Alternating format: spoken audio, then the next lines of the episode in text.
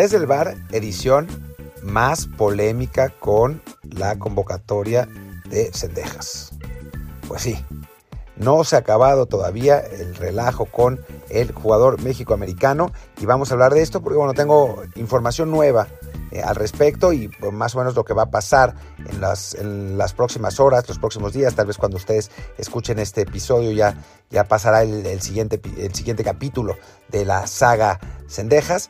Pero bueno, por lo pronto vamos a hablar de, eso. Eh, yo soy Martín del Palacio, ya saben, y pueden escuchar este podcast en las plataformas que ya conocen, Spotify, Apple Podcast, Google Podcast, eh, Amazon, no sé qué. Eh, y también pueden, por supuesto, poner la poner nuestro, el, perdón, el review de 5 estrellas en Apple Podcast, que con eso nos ayudan a que nos conozca más gente y además activar las notificaciones de Spotify de capítulos independientes para que les llegue el momento, en el, les lleguen en el momento que salga cada episodio. La verdad es que vale la pena, nosotros nos ayudan, nos sirve para que tengamos más visitas y con eso podamos seguir produciendo este contenido que tanto les gusta, o bueno, por lo menos eso espero. Bueno, hablemos de Alex Sendejas, hablemos de lo de la América. En, todo, este, todo este asunto, pues sigue, sigue habiendo mucha controversia porque, eh, bueno, hoy la información que sale es que la, es, una, una, cosa medio rara, ¿no? La, lo, la información de hoy, que es que la Federación Mexicana, alguien de la Federación Mexicana, le dio el papel a Cendejas cuando se estaba subiendo al autobús de la América y que Sendejas dijo que le dieran chance de leer el papel y que después de que lo leyera lo firmaría o no y bueno, ya. Y que la federación se enojó por eso y que le dijeron, bueno, pues si es así, entonces no juegas. Primero que nada, esa información, vamos a ver qué, pasa y, si se... O sea, dicen que va a salir un comunicado de Sendejas que lo va, lo va a firmar. Me parece muy rara esa versión, para ser absolutamente sinceros. O sea, digo, la federación hace cosas muy mal y ahora les voy a contar una más que, que, hizo muy mal. Pero para empezar, es muy extraño que hayan dicho, no, no lo puedes leer, tienes que firmar sin leerlo. Es raro, ¿no? O sea, como que pues no viene mucho al caso. Y después, ¿de dónde sale entonces lo de condicionar su participación en el partido a ir al Mundial. O sea, lo inventaron en la federación, porque además no es que lo haya dicho solamente Martino, yo ya había escuchado esa versión desde antes. O sea, antes de que, de que Martino lo dijera, a mí ya me habían dicho que ese había sido el condicionamiento de Cendejas. Entonces, es todo muy raro, ¿no? O sea, a mí, no, a ver, no quiero darle la, dársela por buena a nadie, ¿no? Pero la verdad es que lo que me parece raro que el Tata Martino se haya aventado a decir algo así, si en realidad Sendejas solo pidió que le dieran chance de leer el papel hasta llegar a, la, a, los campos de entrenamiento de América Cuapa y que después iba a tomar la decisión y que la federación se hubiera ofendido eh, inmediatamente. Me parece rarísimo, francamente. No, no, no me lo trago del todo. Pero no puedo afirmar 100% que sea falso porque me enteré de algo que es francamente insólito y que habla de la federación cómo están las cosas, ¿no? Que es, ese papel no era el One Time Switch. No era lo que nosotros pensábamos que era el One Time Switch. En la federación seguían sin darse cuenta que Sendejas necesitaba ese papel para jugar el amistoso. Es decir, hubiera vuelto a jugar un amistoso ilegalmente. Hubiera eh, vuelto a ver eh, eh, alineación indebida. Es increíble. Era un contrato que no tiene ningún valor legal. Porque el único papel que tiene valor legal para la FIFA es el One Time Switch. Entonces, el contrato, el papel, lo que fuera, que le querían dar a, firmar a Cendejas, no era ese papel. Entonces, mi, nuestra hipótesis, mi hipótesis, la hipótesis de Luis, la hipótesis de, de Rafa Hernández, de, de, todos los que hemos estado siguiendo el caso, era que en la federación alguien se había dado cuenta del error garrafal que habían cometido al alinearlo en partidos amistosos sin haber hecho el One Time Switch y que le habían, lo habían forzado, lo habían querido forzar a firmar ese papel. Pero no, era otro papel. Era un contrato random, redactado por quién sabe quién en la federación. Entonces, bueno, pues nos volvemos todos locos con eso, ¿no? Eso, eso, eso habla de una absoluta ineptitud de la Federación Mexicana de Fútbol. Y entonces, pues se abre posibilidad para cualquier cosa. Aún así, aún con todos esos errores de la federación, me sigue pareciendo muy rara la versión de Cendejas. O sea, como estaba distraído, me dieron el papel y me, querían obligar a firmarlo en ese momento y cuando dije que no, me inventaron que había dicho que quería ir al Mundial y que si no, no firmaba. ¿Eh?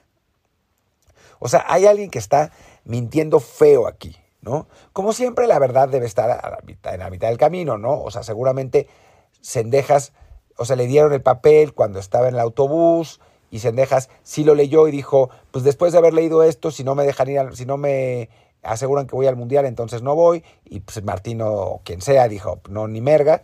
Y entonces Cendejas, pues ya quedó, quedó fuera de, de, esa convocatoria, ¿no? Algo debe haber a la mitad. Pero la verdad es que la versión del jugador es rarísima. Por otro lado, y para seguir añadiendo capítulos bizarros a esta telenovela, me cuentan que antes de la convocatoria de Martino, hubo una campaña durísima de la América en medios, hablando con responsables de distintos medios de comunicación para presionar que se publicaran notas para que Sendejas fuera, fuera convocado. O sea, ya es el colmo del random. O sea, en América estaban haciendo lobbying para que llamaran a Sendejas. Y me lo dijo gente que recibió esas llamadas. O sea, la información de que la carta, de que querían hacerle firmar una carta a Sendejas, viene de América. Y en América, desde antes estaban insistiendo que Sendejas tenía que ir a la selección y pidiéndole a medios que apretaran por eso. Me parece ya el colmo de la locura, francamente. Es, es un caso que se ha vuelto absolutamente distópico, porque además estamos hablando de un futbolista que ya había sido convocado dos veces, más allá de que, los haya, de que haya jugado indebidamente sus partidos, y que había jugado fatal. Y sí, es verdad que ha mejorado un montón. O sea, es, es la realidad. Pero no es que haya cambiado mucho la perspectiva del Tata Martino sobre él. O sea, en principio el Tata Martino no es muy fan de Cendejas. Me, me cuentan que su cuerpo técnico es, lo, le gusta más que al propio Tata. Y hay una razón específica, que es que, yo sé que a mucha gente le va a molestar lo que voy a decir, pero que es que Cendejas mide unos 65.